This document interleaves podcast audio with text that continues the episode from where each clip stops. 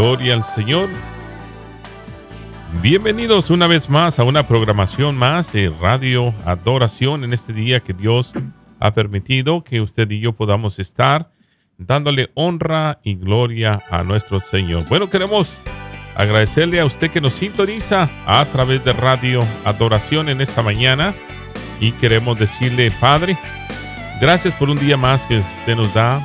Gracias, Señor, por su Hijo amado Jesucristo en el cual tenemos entrada absoluta ante su presencia, Señor. Queremos decirle, esta programación la presentamos todo el día, durante la noche y los días que han de venir para que usted sea exaltado. Gracias, Señor. Bueno, continuamos en esta preciosa mañana. Muy buenos días, usted que va en su automóvil o usted que ya va de regreso de su trabajo. Le saludamos y queremos en este día eh, hacer contacto con el pastor Natividad Ramos Ramos. Muy buenos días, pastor. Muy buenos días, estamos listos aquí con expectación en nuestro corazón. Amén. Bueno, eh, hemos estado hablando eh, últimamente, por las últimas semanas, acerca de los fenómenos eclesiásticos que han estado sucediendo eh, durante estas generaciones y fenómenos de la fe que hemos dicho, los fundamentos de la fe que debemos de establecer, que bueno, que ya están establecidos, pero hay que volver a restaurar a aquellos que se han desviado de esta bendita fe que Dios nos ha entregado. Hay que retomar los fundamentos del Evangelio, eh, ya que pues se ha distorsionado fácilmente, pero para eso gracias al Señor que nos da el conocimiento y sobre todo la sabiduría espiritual para poder seguir adelante. Y yo creo que hay una audiencia en esta mañana que nos estarán escuchando y sabemos que Dios será glorificado a través de lo que recibamos a través de su palabra en esta mañana. Pastor.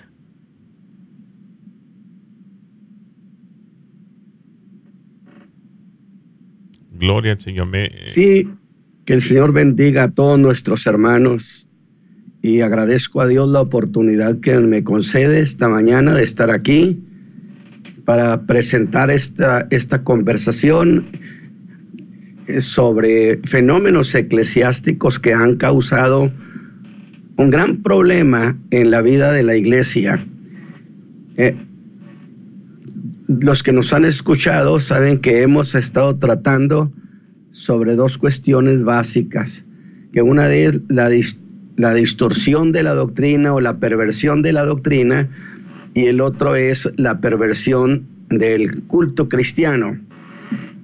Y yo quiero reincidir o insistir en una cuestión en esto de los fenómenos eclesiásticos, porque eh, hemos dicho que gran parte de esta perversión ha venido particularmente del núcleo de los evangelistas.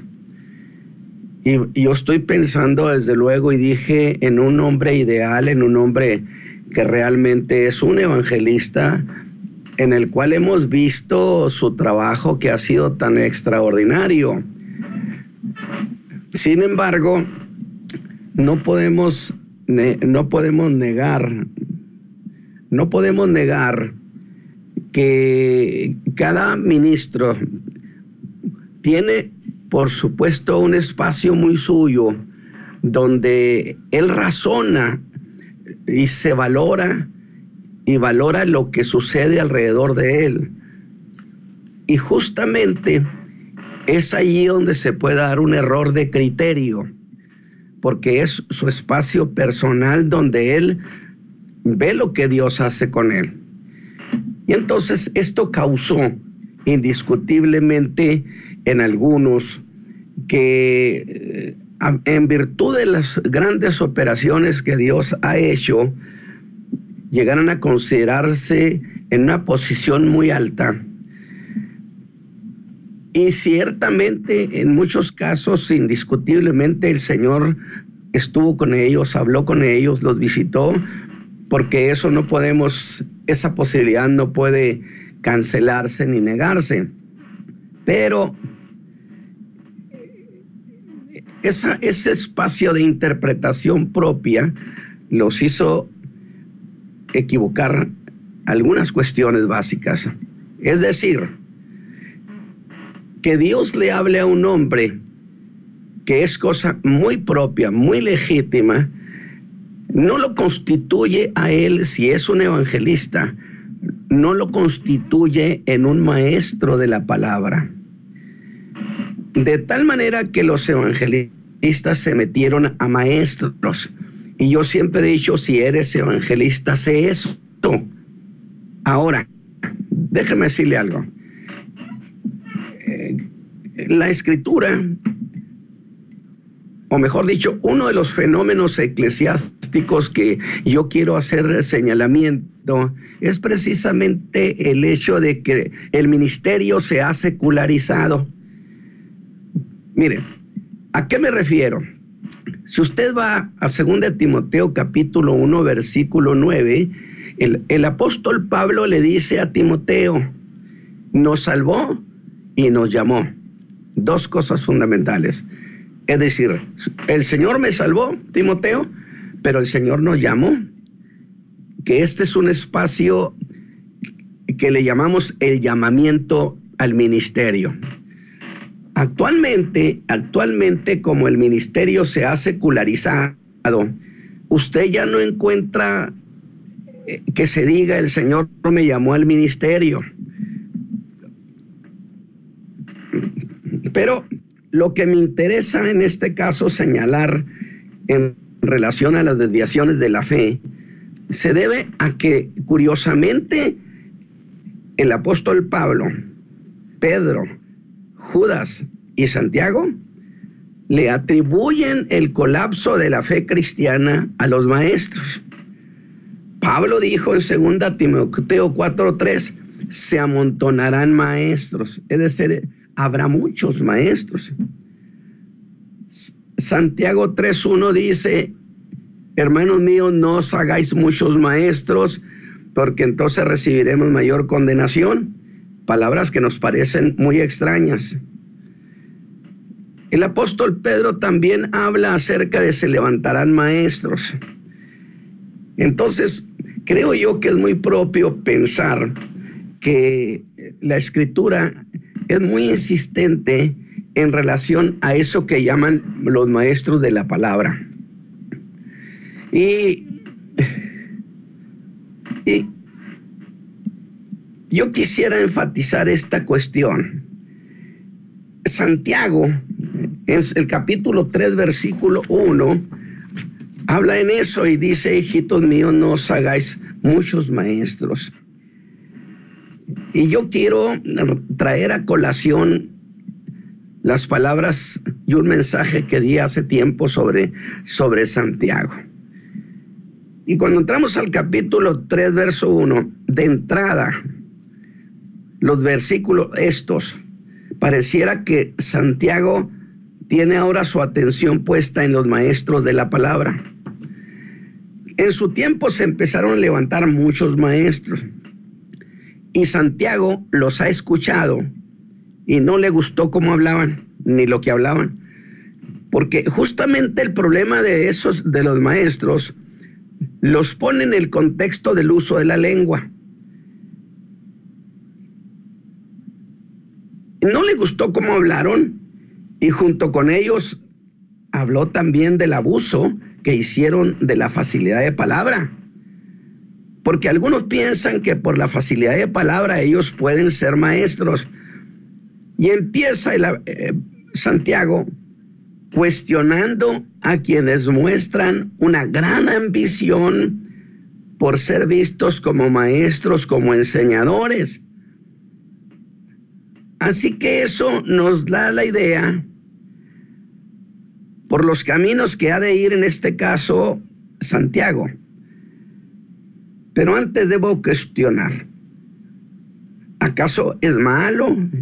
¿Es impropio? ¿O aún más es insano que un creyente ambicione ser enseñador de la palabra? ¿Por qué habría de ser malo desear ser un maestro de la palabra? Tener ese ministerio, como puede ser el anhelo de ser pastor o evangelista. Pero antes de hacer conjeturas yo les digo, mejor oigamos a Santiago. ¿Y qué cosa es a la que pone objeción? Santiago dice, fíjese bien, que ellos se hacen maestros. No está diciendo que los llamaron, dice que ellos mismos se nombraron maestros de la palabra. Su molestia es esa, se hacen a sí mismos. Pero por otro lado, son versículos que nos sirven de sustento. Y en uno de ellos habla de que se hacen maestros a sí mismos. Y el otro, en el verso asociado, habla del uso y el abuso de la lengua. Pues habla de los que ofenden con lo que dicen. Ese viene el contexto tan interesante. Está hablando ahora de los maestros en el contexto del cómo hablan y el que hablan. Los que ofenden con la palabra. Y a primera instancia podríamos decir, hermano, pero que tiene que ver una cosa con la otra entonces, insisto, insisto que Santiago hable y nosotros le oímos. En ese que dice y el cómo lo dice, y empieza así en el verso 1. Hermanos míos, no os hagáis muchos maestros, sabiendo que recibiremos mayor condenación. Y esa declaración a mí me hizo saltar ese tiempo de mi lugar. Y yo decía, como condenación por querer ser maestros. Qué declaración tan intrigante, pero así lo dice. En cambio, otra versión dirá, no os hagáis muchos maestros, muchos de vosotros. Y eso más bien parece una manera, yo diría, de cancelar el acceso a tan noble tarea. Una especie de no a ser maestro de la palabra de Dios, o por lo menos poner límite a los deseos que en muchos puedan quizás ser legítimos, aunque en verdad está contra que sean muchos. Y aquí yo quiero entonces señalar, cuando Santiago está hablando de muchos enseñadores, indiscutible está hablando de un fenómeno eclesiástico incontenible abundancia de enseñadores, gentes por todas partes diciéndose maestros de la palabra, recorren la iglesia en el mundo diciendo cosas. Y la historia ha probado que Santiago tenía razón, pues se han derivado de eso males terribles para la fe. Por eso estoy señalando esto como un fenómeno. Así que por lo menos cerrarle el paso a esos muchos, descubre que en esos muchos hay deficiencias de alto riesgo para la fe de la iglesia o alto riesgo para aquellos no creyentes que al oír sus enseñanzas les están cerrando el paso a la salvación por lo que enseñan. Lo que sí sería muy grave. Ahora, con este breve comentario, ya hemos esbozado un mundo de riesgos que justificaron la intervención de Santiago para tratar de frenar ese ímpetu del yo puedo enseñar la palabra, yo puedo enseñarle, sé algunas cosas y sobre todo muchos de ellos basados en su facilidad de palabra a pesar de su poco conocimiento en términos doctrinarios. Acuérdese que hemos dicho que no importa si es apóstol, profeta, evangelista, pastor o maestro. No está permitido ser ignorante en la fe, sino debemos ser profundos conocedores de la doctrina. Ahora, esos muchos afirmarían que es un anhelo que hay en su corazón. Y si conocemos ya la manera de pensar de Santiago, escúcheme bien, diría Santiago, bueno, ellos son los que dicen, yo no lo he dicho. Y me va usted a decir en qué momento Santiago dijo, ellos dicen. Y yo le digo que está implicado desde el momento cuando esos muchos se autonombraron maestros de la palabra. Ellos dijeron que eran maestros de la palabra. Y como siempre, Santiago dirá, ellos dicen, yo no he dicho que lo sean. Yo dije que se nombraron a sí mismos, no los nombró el Señor. Ellos tomaron la iniciativa, se vieron con posibilidades de saltar a la plataforma como enseñadores. Una versión más dirá, hermanos míos, no haya tantos entre vosotros que pretendan ser maestros, sabiendo que así nos acarreamos un juicio más riguroso. Otra vez, maestro sin serlo. Yo estoy hablando aquí de la secularización del ministerio. ¿De qué estoy hablando? De aquellos que sin ser llamados, porque mire, la iglesia, la que eso que llamaron la, la vieja iglesia, todos los que fuimos, hemos sido ministros, tenemos un historial del llamamiento al ministerio. Usted de manera contemporánea no escucha de que haya habido un llamamiento, sino que estudiaron, que se prepararon, que tienen posibilidades. Pero antes de ir más adelante en esto, conviene hacer ciertas precisiones bíblicas. Santiago habla de hacerse maestros. Y entonces yo digo, hacerse maestros, ¿se puede? Entonces creo prudente enfocar esta cuestión del maestro por ministerio frente al maestro que se hizo a sí mismo.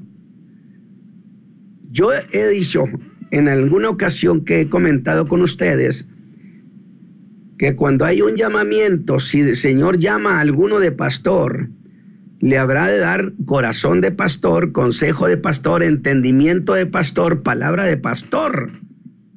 Pero que independientemente de ese conocimiento que él tenga de la fe, que debe tenerla, opera en él un ingrediente de revelación en su espíritu que lo hace ser un buen pastor que le orienta. También en el maestro, por supuesto, habrá de enseñar porque tiene conocimiento de las cosas, pero además en, él opera ese ingrediente revelacional que lo hace entender cosas que a veces tan sutiles no son fácilmente vistas ni entendidas. Ahora, si ellos pueden hacerse maestros por iniciativa propia, no habrán de contar con ese ingrediente del que estoy hablando. Luego Santiago de ninguna manera está hablando de maestros por llamamiento, sino de esos que se hacen a ellos mismos, sino que son hechos, o como dice Pablo, que en su caso a él lo constituyeron maestro maestro de los gentiles, maestro por llamamiento. El Señor Jesús lo convocó y, lo, y le dio facultad de enseñar la fe y de esa manera consolidar a los creyentes, arraigarlos en la doctrina para hacer los creyentes duraderos y aún más asegurarse que la siguiente generación reciba esta fe preciosa sin cambio alguno. De eso dice Pablo en 1 Corintios 12:5 y lo dice de manera inobjetable. Y hay repartimiento de ministerios, mas el mismo Señor es. ¿Quién? El mismo Señor es el que los da. El apóstol, el profeta, el maestro, el evangelista y el pastor. No son producto de iniciativa propia, sino de un llamado específico y soberano. Por eso los que son pastores, sin haber sido llamados por el Señor a pastores, escúchame bien, están cometiendo usurpación de funciones. Y los que son evangelistas, sea eso, pero usurparon funciones y se hicieron maestros de la palabra, y entonces interpretaron a su manera las supuestas revelaciones que Dios les dio y desviaron el corazón del pueblo porque inclusive establecieron nuevas doctrinas, cuando que la doctrina ya está establecida. Ahora, si esos ministerios son cosas repartibles, entonces tiene que haber quien lo reparta. Y como el Señor Jesús es el que otorga ese llamado y Él es soberano, entonces ese repartir reparte a quien quiere. Es un repartir soberano. Y en ese repartir soberano, no, en ese repartir soberano, no es el yo quiero ser. Sin embargo, yo quiero volver a Santiago. Miren, hasta aquí, él nos ha dado un perfil de una nueva cuestión que está abordando. Y para ir desglosando este asunto, haré una precisión. Santiago no se opone a que haya maestros. Él está hablando de cuidado porque vendrá una avalancha de gente que se atribuyan semejante derecho. Pablo dijo, se van a amontonar maestros conforme a sus concupiscencias.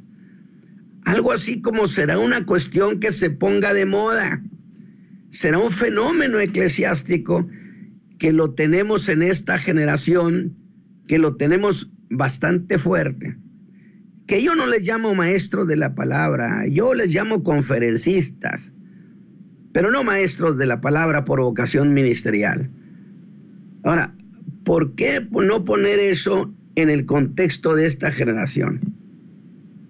Así que ahora se han llenado las iglesias de conferencistas en su neolenguaje.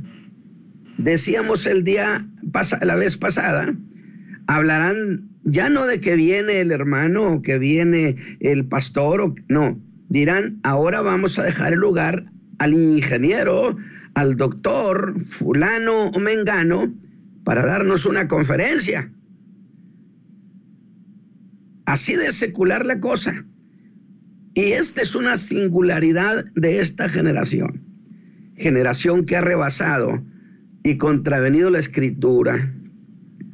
Se lo digo solo para que piensen esto, porque en eso hay una autonomía muy peligrosa.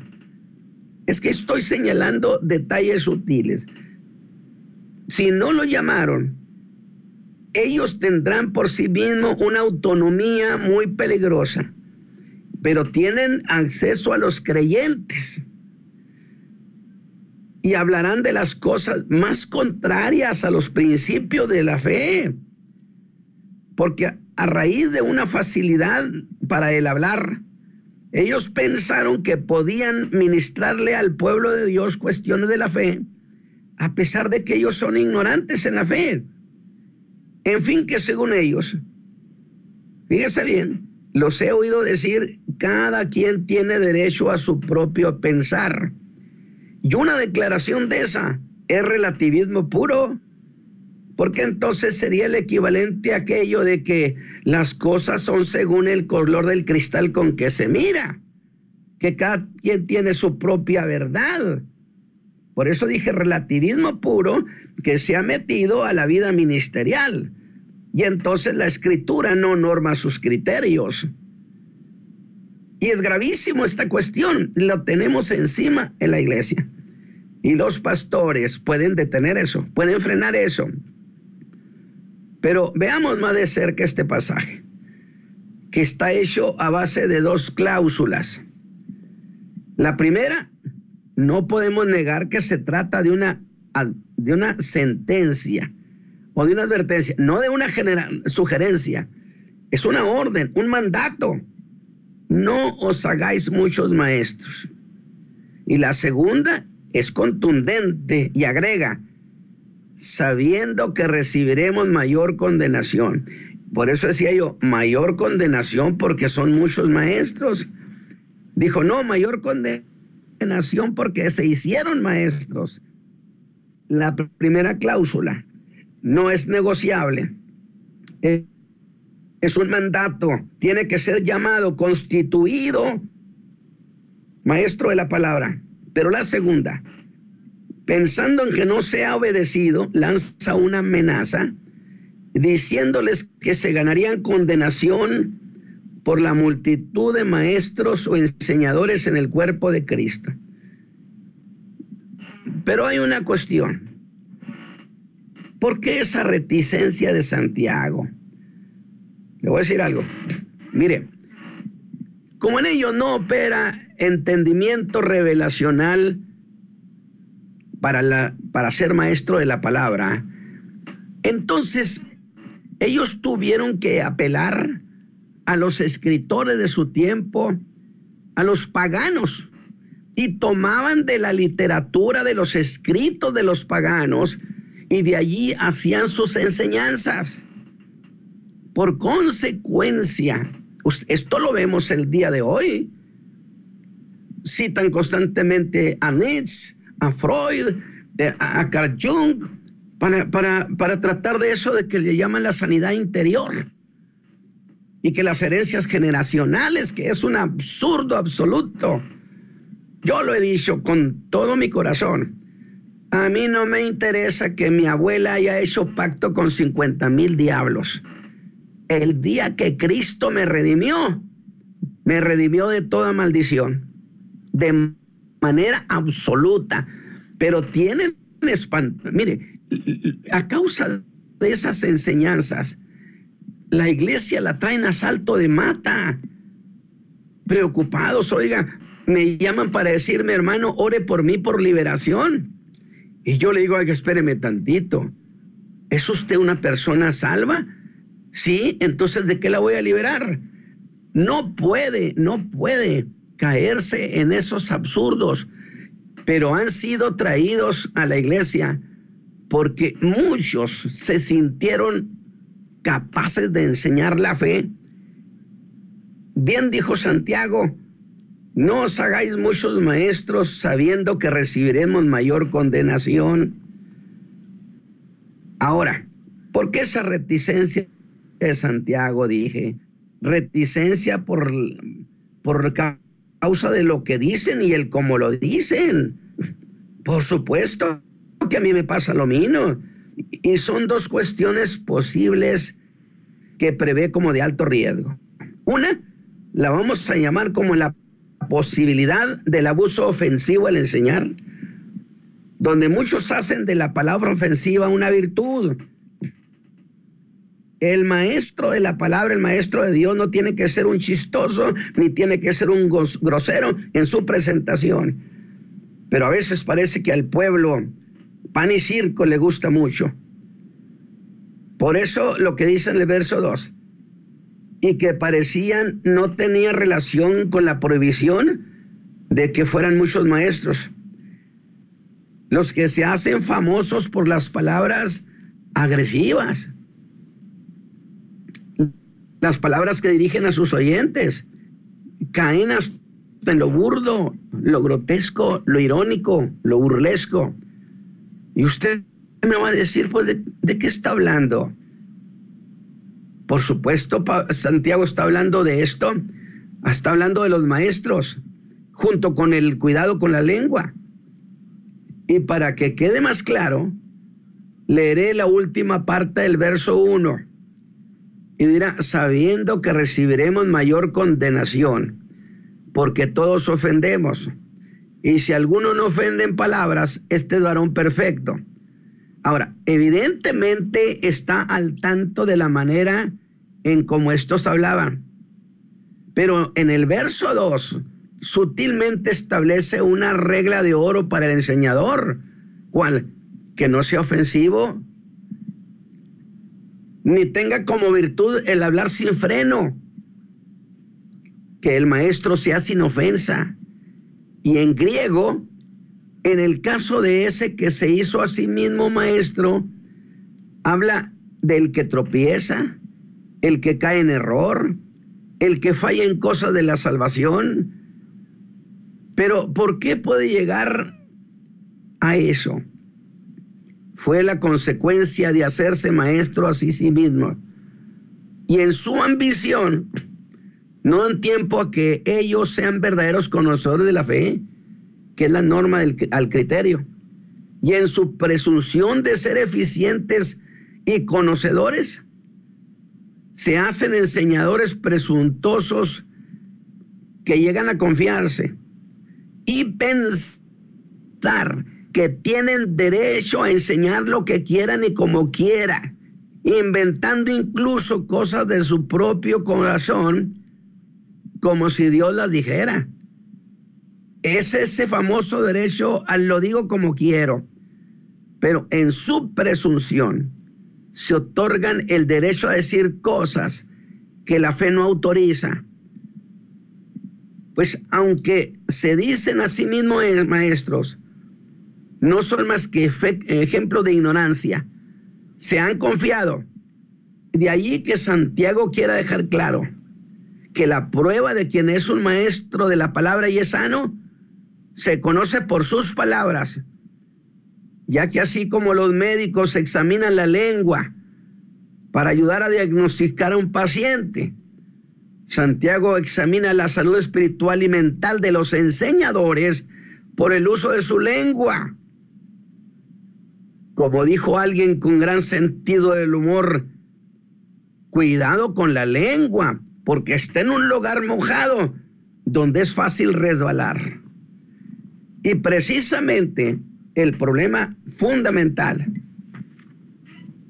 de aquellos que se hacen maestros de la palabra no cuentan con la operación del consejo del Espíritu de Dios para entender y ser maestros de la palabra. Y a raíz de esa deficiencia del recurso de la materia prima, del abastecimiento del Espíritu de Dios en el hombre, es que han surgido como fenómeno, hermano pastor, hermano Isaí, han surgido como fenómeno la cantidad de novedades que tenemos, que han llegado a la iglesia.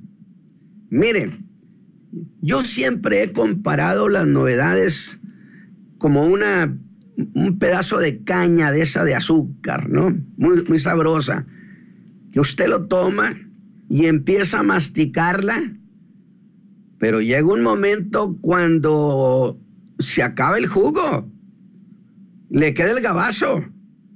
Entonces usted tiene que ir por otro. Así también las novedades que recorren la iglesia son en un momento gabazo, que desaparecen a los poquitos días y tienen que ir por otra las novedades sin fin. De tal manera entonces que esta generación se distingue por la cantidad de novedades que tenemos en la iglesia hasta para aventar para arriba. A mí, a mí me sorprende. Acuérdense que decíamos aquello de la risa santa. Oiga, a veces duraban horas y horas y horas en un culto a risa tendida y no oían el mensaje porque se estaban risa y risa y risa. ¿Cuál es el antecedente bíblico para un fenómeno de esos?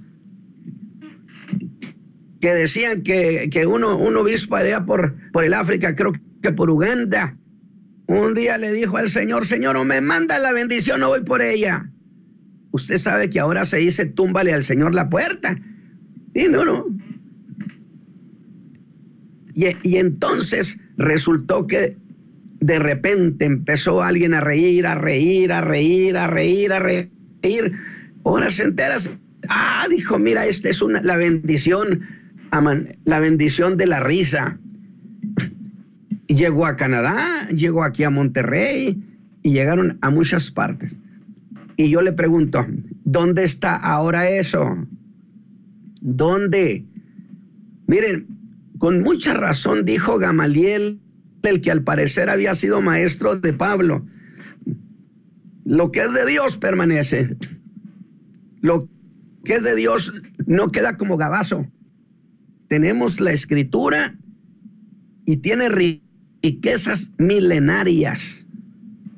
Hermano Isaí, ¿Cuántas novedades usted ha visto? ¿Cuántas novedades? Por todos lados.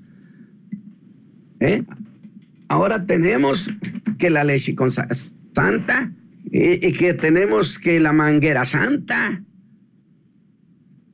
que tenemos eh, que oiga usted este los billetes como hablan son demonios operación de demonios entonces la iglesia contemporánea y yo le voy a decir una cosa hermano Isaí yo he dicho nunca he padecido el síndrome de Elías que yo haya pensado que soy el único. ¿Qué, las, qué tragedia sería?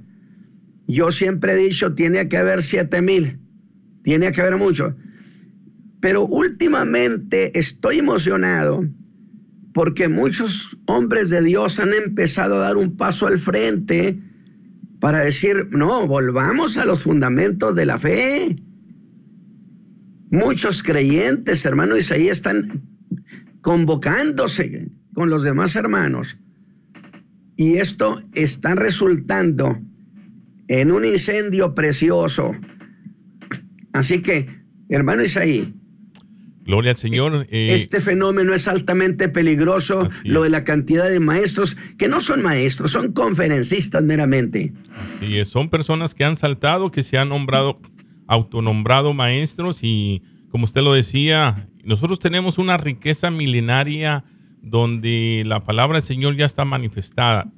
Eh, de hecho, como usted decía, hay muchas enseñanzas que han trastornado el Evangelio, tanto como han venido a enseñar que las maldiciones generacionales, hablando sobre la sanidad interior, regresando a un estado regresivo de las personas para regresar a su niñez, incluso regresando al vientre de la madre, son cosas que no son bíblicas, son cosas que han, han sido como psicólogos que han querido trastornar y lo han hecho.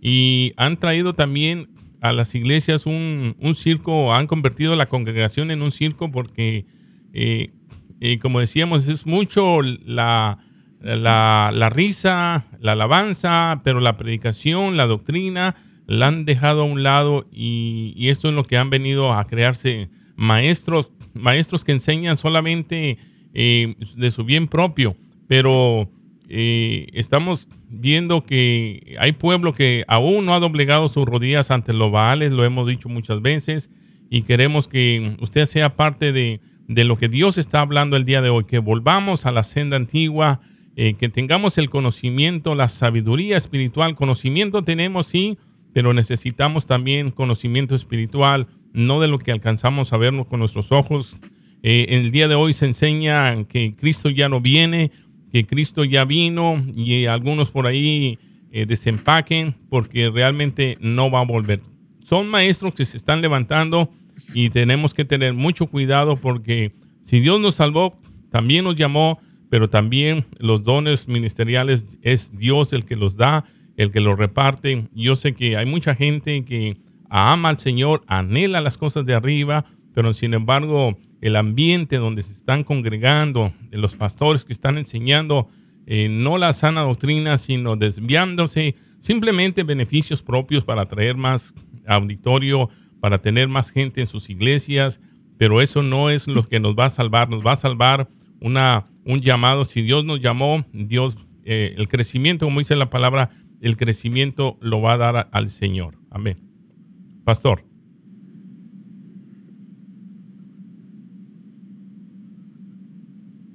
Sí, definitivamente. Y mira, hermano Isaí, en realidad estas cosas han causado que la iglesia viva alarmada, que viva a salto de mata. Eh, dos cosas, fantasía y esas doctrinas. Un día yo oía a dos pastores que venían platicando junto con otro hermano, un evangelista, a quien yo estime mucho, y, ven, y venía su servidor manejando. Y estos dos venían comentando acerca de la guerra espiritual y hablando de que las acechanzas del diablo y que el diablo esto. Y de repente el hermano evangelista centrado les dijo, ¿De qué guerra hablan menospreciadores de la cruz? Oh, sí, sí, sí, dice, están hablando ustedes de las acechanzas del diablo. Y les preguntó, ¿acechanzas con S o acechanza con C? Porque acechanzas con E es, e, es real, es lo que hace un, un depredador, lo que hace un tigre para atacar en realidad, atacar a una persona. Pero si es acechanza con ese, es solamente una fachada hollywoodesca. Y entonces le dijo, quiero que me lean allí en Efesios. Y dice, ay hermano, esa acechanza con ese. Bueno, significa que el diablo presenta una fachada de ferocidad, de imbatible. Pero si usted lo resiste y usted no, le, no se la cree, usted descubre que es pura fachada porque el diablo ha sido vencido para siempre en la cruz del Calvario y su derrota es fresquecita de esta mañana. ¿Cómo me, cómo me fascinó, hermano Isaí, esa, esa aclaración?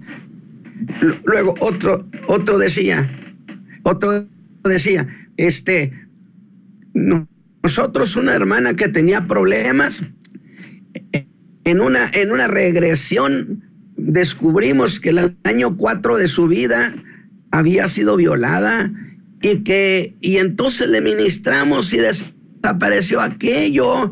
Y yo le dije, oye, un momento, un momento. Eh, eh, ¿Cómo la regresaste en avión, en jet, en el metro? ¿Cómo? Porque eso que tú estás prometiendo es una práctica ocultista. Definitivamente es hipnosis, es regresiva. Y la iglesia no ha practicado y no necesitamos ni a Freud, ni a Carl Jung, ni a todos esos, a ninguno de esos lo necesitamos. Y la iglesia, porque, oiga, cuando yo decía fantasías, un día escuché a una, a una joven diciendo que habían ido a, a y que mientras iban en el avión, un ángel se, se sentó en una ala en la izquierda y otro en la derecha. Y que le dijo, hola.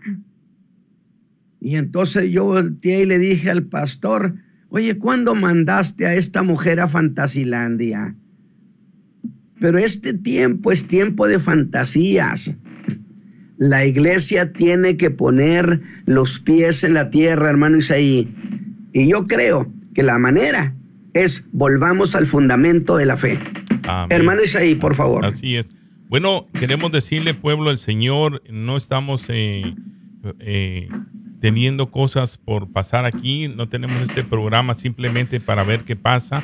Queremos que usted sea edificado y queremos que lo que estamos hablando le traiga vida es una vida eterna. No simplemente queremos eh, malpasar el tiempo, sino porque nos hemos dado cuenta por muchos años que eh, la doctrina ha sufrido grandes daños y usted y yo somos responsables en esta generación de decir, de alertar, de hacer un llamado a nuestra comunidad que es tiempo de que nos volvamos al Señor y dependamos del Espíritu Santo, el cual hace el llamado, el don lo, lo da el Señor y si Dios te llamó, Dios te prepara y Dios te va a enviar. Muy buenos días, adelante con su comentario.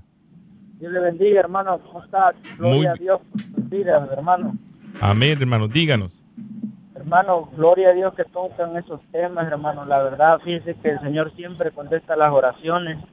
Hemos estado pidiéndole al Señor que nos dé un, un discernimiento de espíritu, porque realmente, hermano, este, hay cada cosa que pasa, yo creo que en diferentes iglesias, hermanos, la emoción nos gana y llega un momento en que en que pensamos que la risa, que eso de la risa, fíjense que esto se dio mucho acá por donde estamos perseverando, hermano, que la risa decía que también era del espíritu, que, que inclusive dicen que que puede ser hasta aullar y yo digo, Señor, ¿cómo puede ser posible todo eso si la Biblia dice que tú eres un Dios de orden?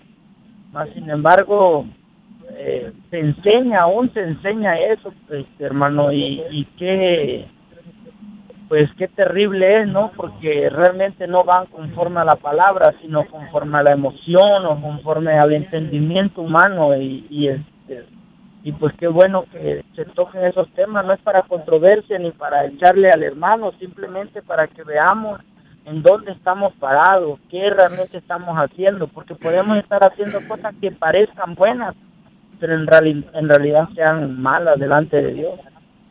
Y, ah. y, solo estemos jugando, hermano, porque realmente le digo, la gente hoy en día le gusta el show, le gusta que le prediquen lo que ellos quieren.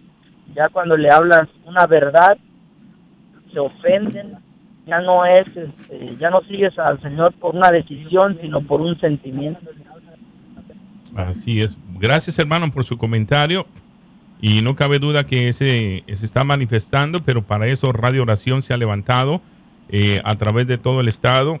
Somos más que bendecidos por estar en parte de la nación americana, ser parte de este eh, estos, estos estados que están compuestos en esta nación y que Radio Oración esté aquí en Carolina del Norte diciéndole al mundo entero que hay que volver a la senda antigua, que lo que han traído estos maestros han manipulado, han trastornado y por eso se levantan hombres que deseamos que la doctrina sea llevada. Algunos por ahí dicen, pero la doctrina la tienes que decir en la iglesia. La pregunta es, ¿se está doctrinando en la iglesia? No nos está haciendo. Por eso es necesario que nos levantemos con este tipo de programas tempranito para que la gente que va al trabajo, aquellos que van escuchando esta programación, tengan por entendido que hay un llamamiento, sí lo hay, pero hay muchos que están queriendo imitar la palabra del Señor. Gracias, hermano. Le agradecemos su comentario. Queremos recibir su llamada también. Nos quedan 11 minutos.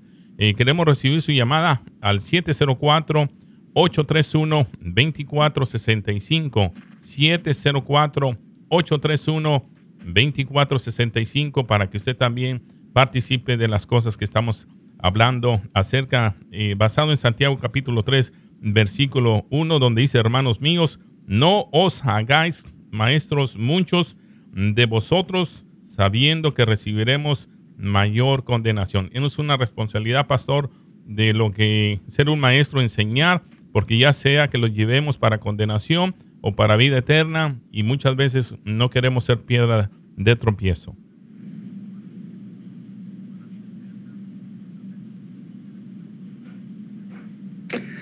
Bueno, yo creo que la, la consecuencia aquí es la que hemos señalado, consecuencias penales.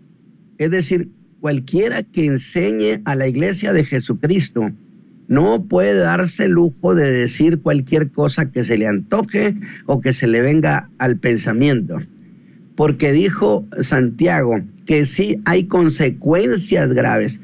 Si usted es apóstol, si es profeta, si es evangelista, si es pastor, si es maestro, cuidado con lo que enseñe, porque tiene consecuencias penales, porque usted está alimentando y ministrando a las ovejas que el Señor Jesús compró con su sangre. Y usted no puede enfermarlas, no tiene ningún derecho. Sea usted el más grande predicador que haya habido sobre la tierra. Pablo lo dijo, si un ángel mismo viene, sea anatema. Si yo mismo predico otro evangelio, entonces, entonces hay que tener mucho cuidado con reverencia con, temor a Dios, enseñar la palabra que Dios ha dicho. Hermano Isaí. Tenemos una responsabilidad extremadamente grande en nuestras manos y, y qué triste, lamentable que perdamos el tiempo. Eh, como usted lo dijo, la risa en qué quedó. Pasó el tiempo de la risa. Aquí en este estado, Carolina del Norte, llegó el G12 a todo lo que da. ¿Y ahora dónde están? Simplemente algunos sí le han cambiado el nombre, pero otros han dejado eso porque sabían que era un movimiento carnal, un modelo que simplemente duró una temporada aquí en este estado, pero aún se siguen manifestando en otros lugares. Hemos hablado en contra de esto por muchos años, se lo hemos dicho a través de los aires, tengan cuidado iglesia, eso no es del Señor, pero sin embargo la emoción les atrajo, es como era como un imán que deseaban el oído, el oído, el comezón, como dice la palabra, comezón de oído para entrar y ver qué otra novedad había. Y no dudamos que sigan llegando más. Por eso hacemos el llamado a que la iglesia se tiene que volver a la senda antigua. Si no volvemos a la senda antigua, no podremos entender lo que está pasando y lo que va a venir. Una gran apostasía se ha levantado a nivel mundial, lo hemos visto en todas las naciones. Usted puede viajar a cualquier país y hablan del mismo síntoma, una, están degradando, están despreciando. Yo siempre, como Pablo lo dijo, estos son enemigos de la cruz que se han levantado para simplemente degradar lo que un día Cristo hizo en este momento maravilloso, el dar su sangre por nosotros. Qué importante eh, estar siempre en oración, en ayuno, en lectura bíblica, para poder adquirir las cosas valiosas. Dice la palabra que eh, la Biblia, o sea, la palabra del Señor es como una mina donde usted puede encontrar perlas preciosas, oro, puede encontrar plata. Estamos hablando espiritualmente. Mucha riqueza espiritual se encuentra en la escritura, pero el pueblo pereció, dice Oseas, por falta del conocimiento. ¿Qué conocimiento? Estamos hablando de lo espiritual, porque algunos se agarran, bueno, ya tienen el conocimiento y de ahí no salen de ahí. Pues es la misma escritura, es la misma riqueza, no podemos estar cambiando para atraer público. Hemos visto en iglesias donde se llevaron eventos imitando al señor Vicente Fernández y al Chavo del Ocho, queriendo atraer más gente para la iglesia. Eso no fue el llamado de los apóstoles de la iglesia primitiva, fue totalmente diferente. Cuando ellos procuraban, dieron sus vidas. El día de hoy es pura burla, es risa, eh, se mofan de, de lo que hemos enseñado, pero sin embargo, vuelvo y repito, hay gente que no ha doblegado sus rodillas ante el sistema que se está levantando, pero Cristo viene y si Él viene, iglesia, prepárese, ánimo en el Señor, esas cuestiones van a pasar, pero su palabra no va a pasar. Pastor Ramos.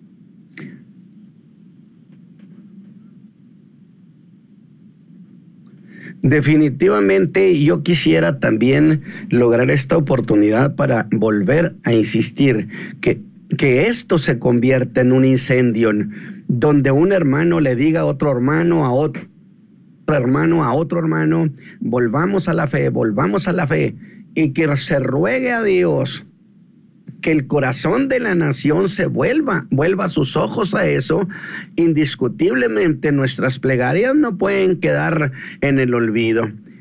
Entonces, eh, no dejemos esto, logremos este momento.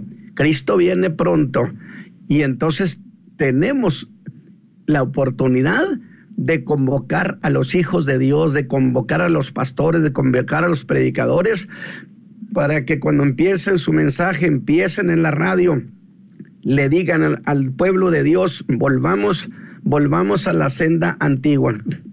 Yo creo que sinceramente esta es una oportunidad muy grande y yo les ruego en Cristo que tomemos esta cuestión muy en serio como dijo el hermano pastor Manisaí, quién sabe cuántas cosas todavía habrán de venir, pero que venga lo que venga.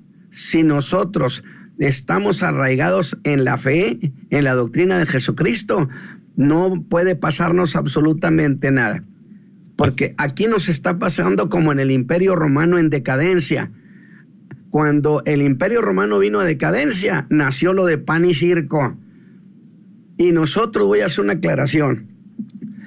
Yo no, yo no necesito hacer ningún truco publicitario ni usar la mercadotecnia para llevar a las gentes a Cristo. Mire, el Señor Jesús dijo, cuando aquella multitud de cinco mil gentes que al final de cuenta no le quedó ni uno, yo le preguntaba en mi corazón al Señor, ¿por qué de cinco mil ninguno? Y él dijo, porque mi padre no me los trajo.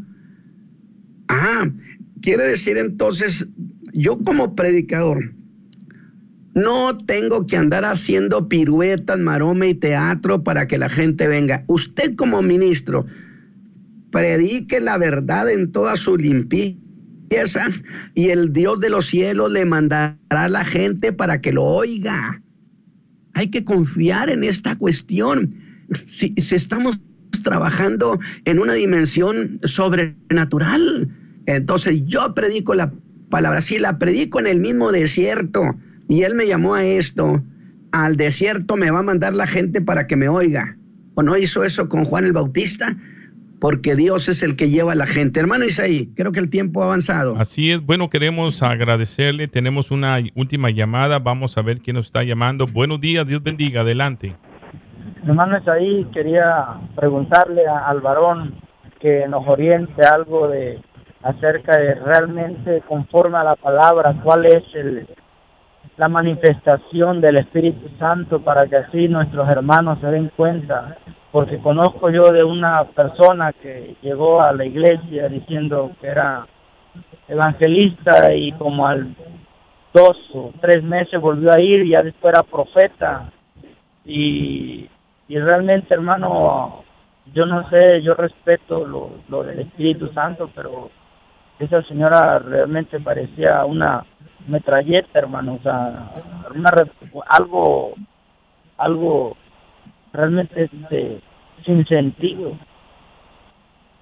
O sea, solamente repetía una sola palabra y, se iba así, se sentía raro eso. Yo de hecho le decía al Señor, Señor, ¿es de ti esto? Porque no, no, realmente la Biblia dice que el Espíritu da testimonio a nuestro espíritu cuando es del Señor. Amén.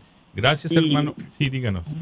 Y pues que el hermano explique algo ahí rapidito para que nosotros escuchemos. Amén. Discernimiento de espíritu. Gracias, hermano. Eh, pastor, si usted tiene la palabra. En breve, porque el tiempo se fue, aunque me gustaría hacerlo en la siguiente, en la siguiente intervención, pero le diría una cosa, es que hay una enorme usurpación de funciones. a, la gente le está pasando lo mismo que al chamaco que quiere ser boxeador, que quiere ser artista, que quiere ser todo. No, no. El Señor nos ha llamado a un ministerio y este es específico. Y en el Espíritu de Dios no hay confusión. Si alguien se dice profeta, le voy a decir algo, pues lo que diga como profecía tiene que cumplirse con precisión. Si alguien dice dentro de cinco años va a pasar esto, y no sucedió, que, suponiendo que sucediera cosa parecida dentro de 10, me disculpa, pero no es Dios porque Dios sabe cuándo son cinco años y cuántos son 10 años después. El Espíritu de Dios tiene esa precisión. Entonces yo no sé exactamente eh, eh, el, contexto en que usted me hizo toda esta pregunta, pero hermano Isaí, yo creo que podemos ahondar en esto en la otra oportunidad. Amén, así será. Vamos a dar gracias, Señor. Le damos gracias en esta mañana por esta palabra, por esta edificación, a su pueblo que ha llegado no eh, a tierra que no está preparada. Hay un pueblo que está preparado para recibir esta bendita semilla que usted ha depositado el día de hoy. Permita, oh Dios, que el, radio escucha, volvamos a la senda antigua y podamos decir, Señor, Ebenecer, hasta aquí tú nos has ayudado. Padre, le damos gracias, honramos a su nombre, a su Hijo amado Jesucristo. Gracias, oh Dios, por un día más de victoria en Cristo Jesús. Amén. Gracias, pastor. Nos vemos, nos oímos el próximo viernes si Cristo no ha venido, de 7 a 8 de la mañana. Gracias.